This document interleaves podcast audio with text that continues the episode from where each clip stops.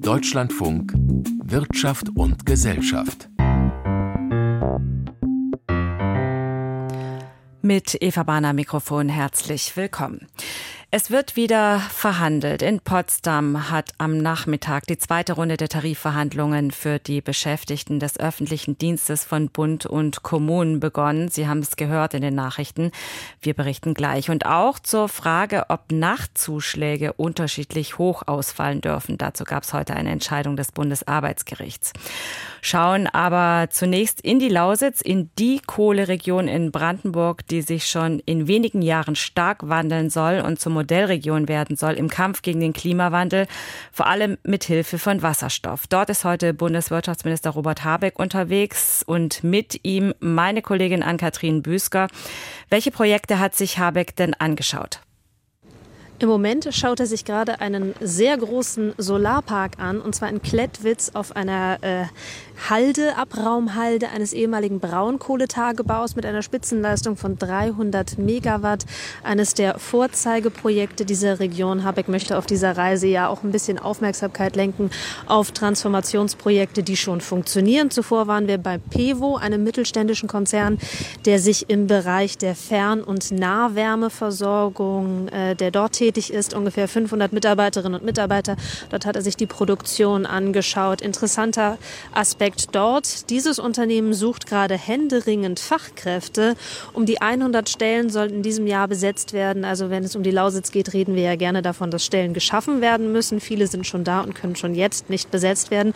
Und natürlich standen auch Gespräche mit der LEAG auf der Tagesordnung. Das ist das Unternehmen, dem die Kraftwerke und die Tagebaue hier in der Lausitz gehören. Aber explizit, das hat Habeck im Vorfeld betont, sollte es dabei nicht um den Kohleausstieg gehen, sondern eben um Transformationsprojekte. Also der Kohleausstieg steht nicht offiziell auf der Agenda, laut aktueller Gesetzeslage geplant für 2038, aber in Nordrhein-Westfalen ist der ja nun schon für 2030 vorgesehen. Da fragt man sich ja schon, ist das nicht im Osten auch möglich? Naja, unter den derzeitigen Voraussetzungen eher nicht, weil es eben noch an den Strukturwandelumsetzungen fehlt. Der Kohleausstieg 2038 ist ja auch gekoppelt an Gelder, die für den Strukturwandel in die Region fließen. Und naja, Strukturwandel funktioniert eben nicht mit der Brechstange, sondern braucht seine Zeit, bis er umgesetzt ist, also bis neue Jobs geschaffen worden sind, bis Infrastruktur äh, gebaut worden ist. Das ist der eine Aspekt. Und natürlich setzt der Kohleausstieg auch voraus, dass zuvor die Energieversorgung gesichert wurde. Das heißt, man braucht alternative Energien, erneuerbare Energien. Ich stehe jetzt hier auf einem Solarfeld, das sieht einigermaßen solide aus, auch schon in äh, der Lausitz. Aber es braucht natürlich auch flexible Kraftwerke, die bei Dunkelflauten zugeschaltet werden können. Da hat Habeck sich heute ein äh, Referenzkraftwerk naja, noch nicht angeschaut, aber das soll im Kraftwerkspark Schwarze Pumpe entstehen. Er hat einen Förderbescheid übergeben. 28 Millionen fließen in dieses Projekt. Ein sehr vielfältiges Kraftwerk was sowohl mit Wasserstoff Strom erzeugen kann, wenn zu wenig im Netz ist, aber wenn zu viel Strom im Netz ist, eben auch aus diesem zu vielen Strom Wasserstoff produzieren kann, was also auch dazu geeignet ist, das Stromnetz mit zu regeln. Ein sehr innovatives Projekt, aber da steckt äh, die Lausitz tatsächlich noch in den Kinderschuhen. Anders gesagt, da ist viel Entwicklungspotenzial, das eben ausgeschöpft werden muss, damit der Kohleausstieg gelingen kann. Dennoch ist es ja kein Geheimnis, dass auch Habeck eigentlich für einen vorgezogenen Kohleausstieg im Osten plädiert. Aber das ist kein Thema jetzt auf der Reise? Naja, es ist natürlich schon insofern Thema, als dass für einen Kohleausstieg eben die Voraussetzungen geschaffen werden müssen. Und darauf will er jetzt die Aufmerksamkeit lenken. Was er nicht macht, ist tatsächlich sowas wie Druck, weil da klar ist, das funktioniert bei den Menschen hier nicht. Die machen sich ja eben auch Sorgen um ihre Zukunft und die muss man mitnehmen. Und das funktioniert eben nicht mit Druck, sondern nur mit konkreten Projekten, wo die Menschen merken, dass sie auch etwas davon haben, dass ihr Leben besser wird. Was Habeck um jeden Preis vermeiden möchte, ist, ist eine Erfahrung von Deindustrialisierung, wie sie viele Menschen in Ostdeutschland ja tatsächlich auch mit der Wende verbinden. Ein solches Trauma möchte man durch die Energiewende eben nicht erzeugen, sondern rechtzeitig auf Projekte setzen, damit hier Strukturen entstehen, die einen Kohleausstieg sozial verträglich möglich machen. Und ich nehme an, der LEAG-Chef hat wahrscheinlich auch keine Hoffnung gemacht auf einen vorzeitigen Ausstieg. Nicht direkt. Er hat nochmal darauf verwiesen, dass es eben mit 2038 ja einen klaren Vertrag auch gibt, an den, wie gesagt, Gelder gekoppelt sind. Aber man muss schon äh, auch in Rechnung stellen, dass die Lea dabei ist, sich umzubauen. CEO Kramer hat davon gesprochen, dass es sehr konkrete Projekte gibt, was den Ausbau von Erneuerbaren angeht, dass sie eben Tagebauflächen hat, auf denen Erneuerbare entstehen können. Und man setzt auch auf Wasserstoffkraftwerke bzw. Gaskraftwerke, die H2-ready sind. Auch da will man sich verändern. Aber sagen wir es mal so, dafür will man natürlich auch Rahmenbedingungen und gegebenenfalls auch Investitionsförderungen vom Staat. Über die Reise des Bundeswirtschaftsministers in der Lausitz an Katrin Büsker und aus Termingründen haben wir das Gespräch vor der Sendung aufgezeichnet. Noch vor dem Jahrestag der russischen Invasion am Freitag soll es beschlossen werden, das mittlerweile zehnte Sanktionspaket gegen Russland und wenig verwunderlich ist der Handel mit Russland massiv eingebrochen. Dennoch bestehen Zweifel, wie wirksam die Sanktionen überhaupt sind und ob sie nicht doch auch von Unternehmen umgangen werden, auch mit Hilfe von Drittstaaten. Diese Vorwürfe weist der Ostausschuss von sich, der Unternehmen vertritt, die Handel betreiben mit insgesamt 29 Ländern Ländern in Mittel- und Osteuropa und in Zentralasien bei der Vorlage der heutigen Handelsbilanz, die sich, wenig verwunderlich, radikal verändert hat. Aus Berlin Thomas Franke. Auf Platz 1 des Osthandels ist Polen gefolgt von Tschechien und Ungarn. Das Geschäft mit Russland ist erwartungsgemäß abgerutscht. So haben die Exporte deutscher Firmen nach Russland im vergangenen Jahr 45 Prozent verloren und sind jetzt bei knapp 15 Milliarden Euro. Russland ist damit nicht mehr auf Rang 15, sondern auf Rang 23 der deutschen Absatzmärkte. Der Osthandel insgesamt sei jedoch mit 562 Milliarden Euro auf einem Rekordhoch.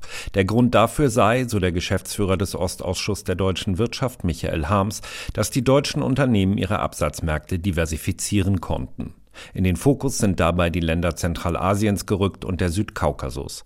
Besonders die Lieferung von Strom stehe dabei im Mittelpunkt. So plane beispielsweise Aserbaidschan einen Windpark am Kaspischen Meer, der in Zukunft sieben Gigawatt über eine unterirdische Trasse bis nach Rumänien liefern soll.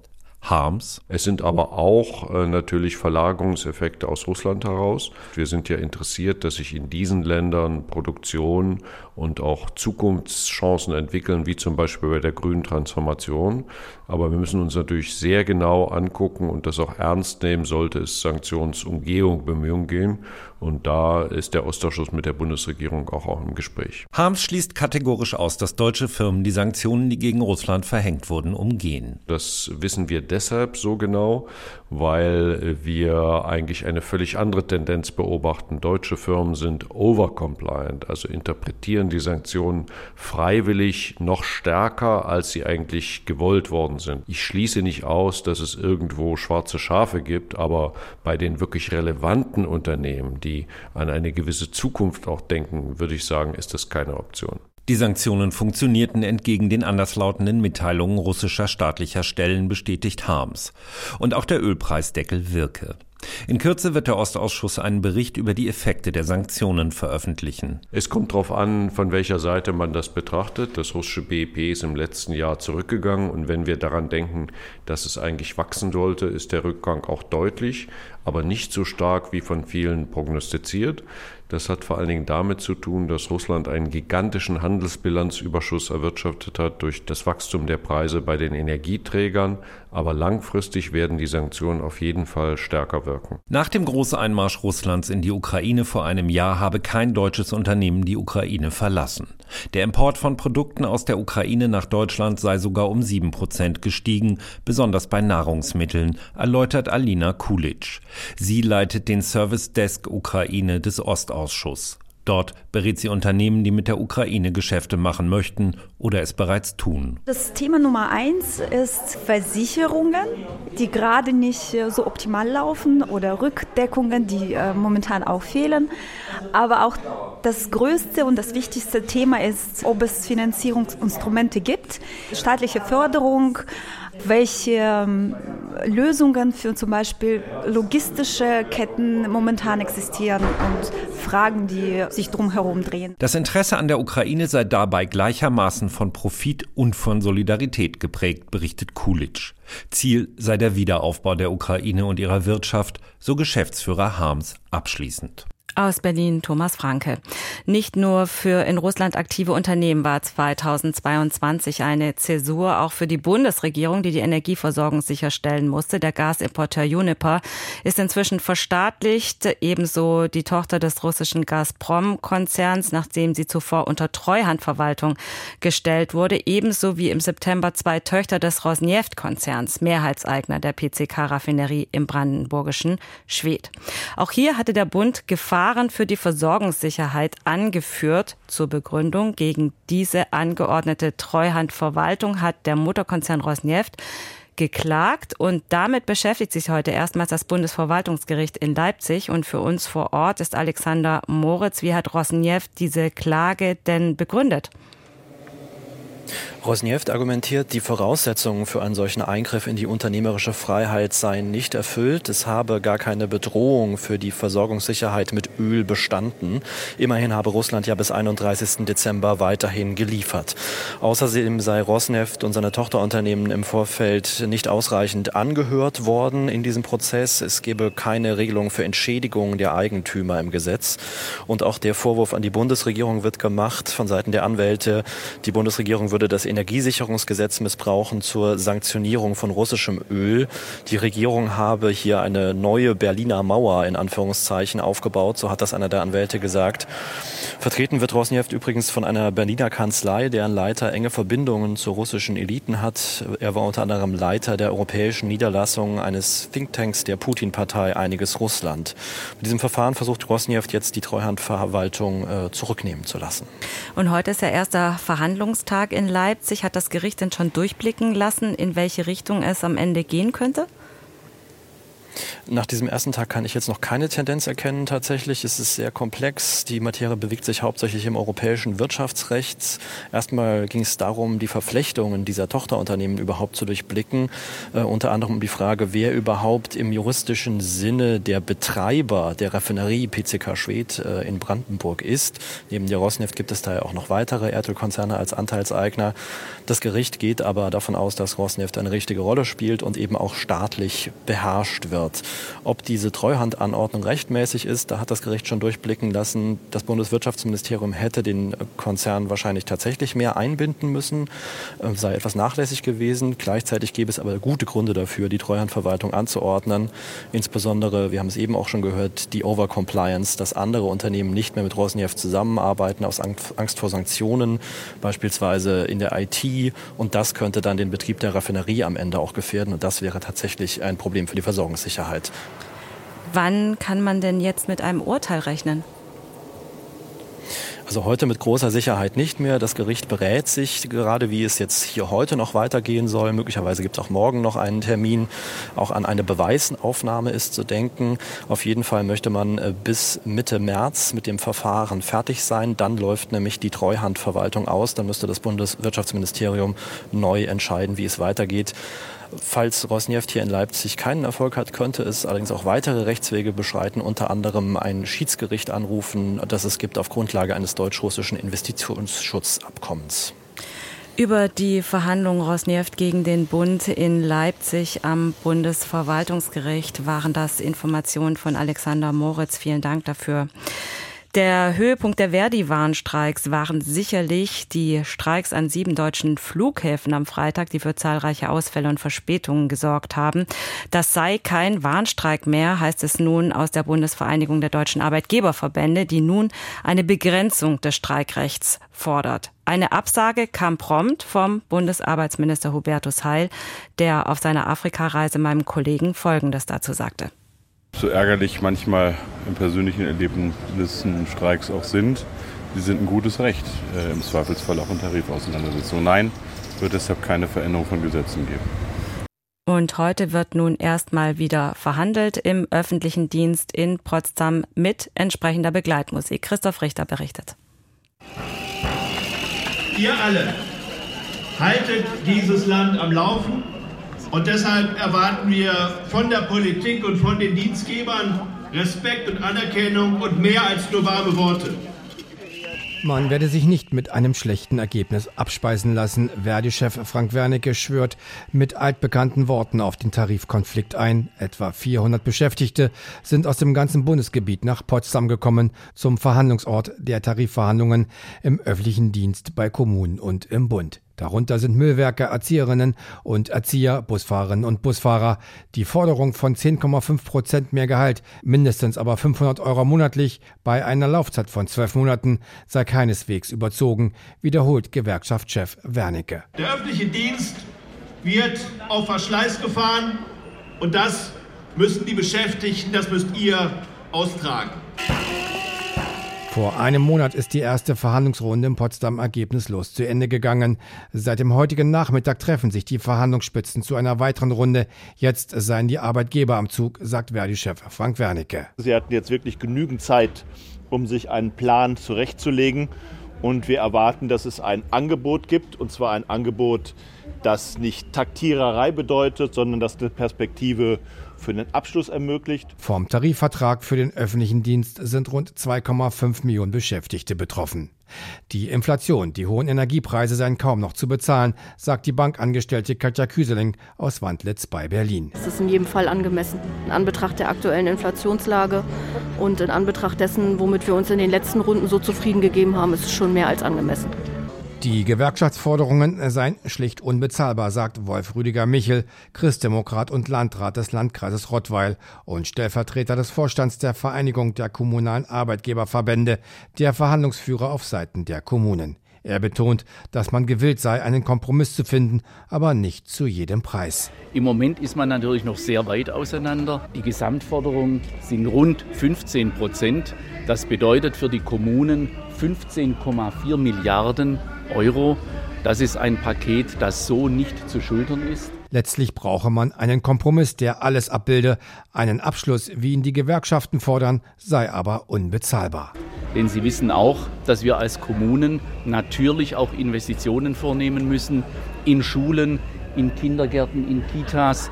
Und das wäre dann ohne deutliche Erhöhung von Gebühren und Abgaben nicht möglich.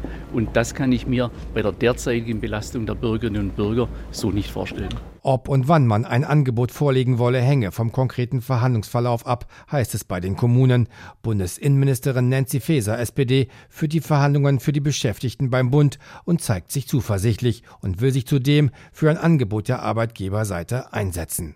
Ich hoffe, dass wir uns morgen Abend angenähert haben und ich glaube, das sollte das größte Ziel sein. Doch mit einem Tarifabschluss am heutigen Abend bzw. morgigen Donnerstag rechnet keiner. Bereits jetzt ist für Mitte März eine dritte Verhandlungsrunde in Potsdam verabredet verabredet. Soweit Christoph Richter. Für die Höhe des Lohns ist ja auch entscheidend, wann man arbeitet, unter der Woche oder an Feiertagen, tagsüber oder nachts. Und dann gibt es hier auch noch unterschiedliche Zuschläge, je nachdem, ob regelmäßig nachts gearbeitet wird oder nur gelegentlich. So praktiziert das zum Beispiel der Coca-Cola-Konzern, gegen den eine Beschäftigte deswegen geklagt hatte. Unterschiedliche Zuschläge sind ein Aufregerthema für tausende Beschäftigte in der Getränke-, Süßwaren- und Lebensmittelindustrie. Heute hat das Bundesarbeitsgericht entschieden, dass das geht. Aus Erfurt Henry Bernhard. Die unterschiedliche Höhe der tarifvertraglichen Nachtarbeitszuschläge für regelmäßige und unregelmäßige Nachtarbeit im Manteltarifvertrag der Erfrischungsgetränkeindustrie Berlin und Region Ost ist rechtswirksam. Sie verstößt nicht gegen den allgemeinen Gleichheitssatz. So der Vorsitzende des 10. Senats des Bundesarbeitsgerichts Waldemar Reinfelder in seiner Urteilsbegründung. Die Klägerin hat deshalb keinen Anspruch auf die Zahlung höherer Nachtarbeitszuschläge. Die Klägerin, die beim Getränkekonzern Coca-Cola im Dreischichtsystem arbeitet, hat also ihre Klage, die durch den Deutschen Gewerkschaftsbund unterstützt wurde, verloren. Strittig war eine Regelung im Manteltarifvertrag von 1998, nachdem Arbeitnehmer, die regelmäßig in Nachtschichten arbeiten, dafür einen Zuschlag von 20 Prozent auf ihren Lohn erhalten.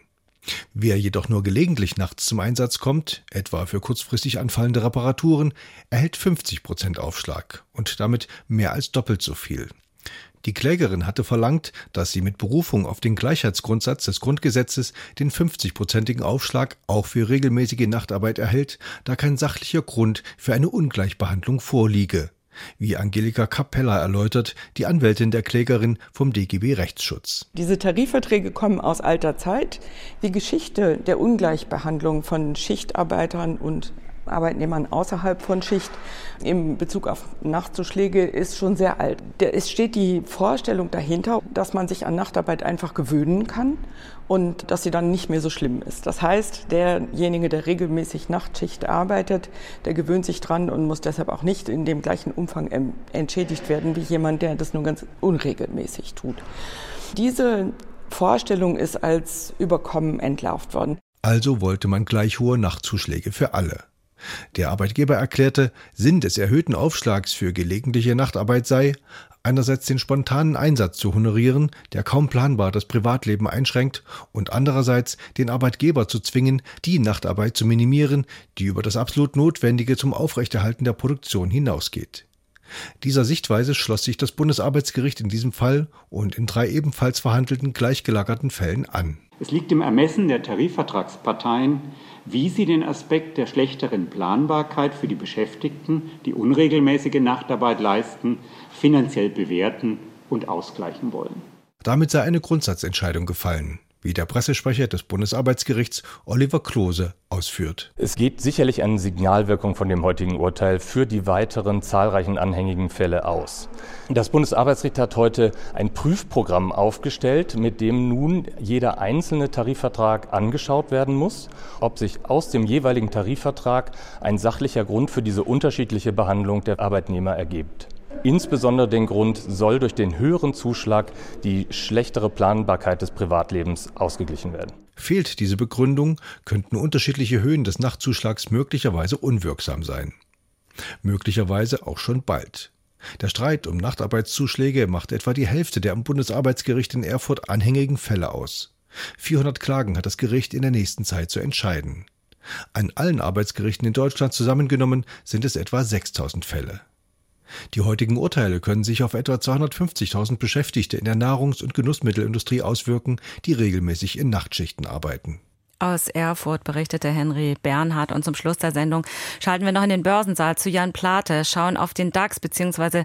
zwei DAX-Unternehmen, die zu einer Familie gehören, aber nicht mehr lange. Da steht nämlich ein größerer Umbau an, oder? Ja, es äh, geht um das Bad Homburger Klinik- und Medizintechnikunternehmen Fresenius. Da will man sich vom Sorgenkind FMC, also der Dialysetochter Fresenius Medical Care, lösen. Fresenius will die komplexe Firmenstruktur entflechten und vereinfachen. Für einige Anleger scheint aber das bisher gehörte zu wenig zu sein, denn die hätten auf eine Verringerung des Anteils an FMC gesetzt. Und nach Zahlen und bisherigen Aussagen zur künftigen Fresenius Konzernstruktur, da verlieren die Aktien fast viereinhalb Prozent, während mit Blick auf Fresenius Medical Care heißt es, die Prognosen für dieses Jahr scheinen nicht so schlecht zu sein. Und die Anteilsscheine des Blutwäscheunternehmens FMC, die springen um sieben Prozent im DAX nach oben.